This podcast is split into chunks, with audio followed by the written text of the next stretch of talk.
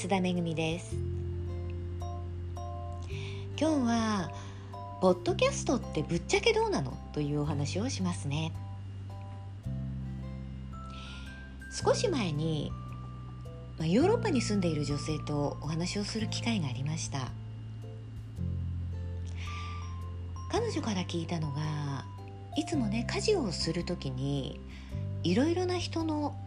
ポッドキャストを流しながら家事をしているという話だったんですよ。日本ではまだあまりね馴染みがないポッドキャストですが、まあ、欧米ではそうやって家事をしながら流しておくもの生活の一部聞くのがね当たり前になっているんだなというのを感じましたえ私がこの音声の配信を始めてから1年ちょっと経ったんですが、まあ、その頃もねもう欧米ではブームになっているから数年後に日本に入ってくるかもしれないから今のうちに始めておいた方がいいということでね始めて始めた方がいいよとお伝えをしてきたんですがまあハードルがね高いんでしょうね。始めた方はそう多くはありません。YouTube 動画もね女性にとっては音声よりもさらにハードルが高いですよね。始めた方は少ないし始めても、ま、定期的にこう動画をね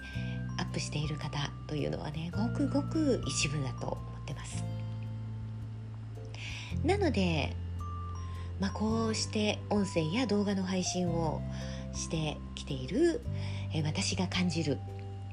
一番のメリットをお伝えしたいんですが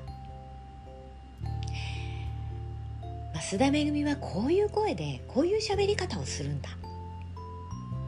増田めぐみはこういう顔して喋るんだ。と分かっていただけたことが一番かなと思ってます。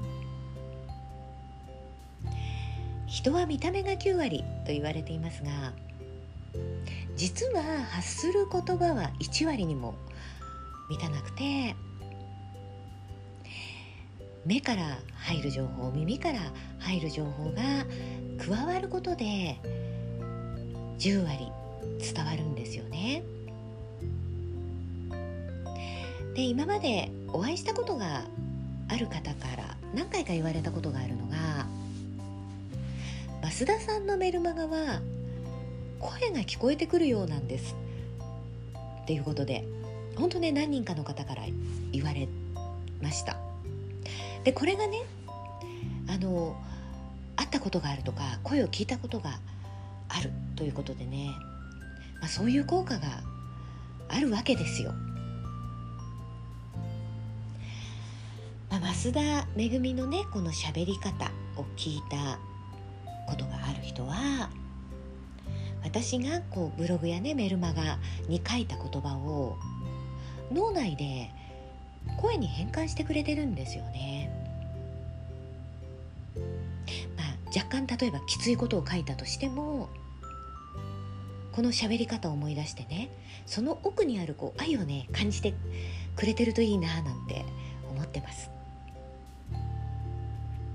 で私自身電車や車で移動する際ポッドキャストを聞くようになりました。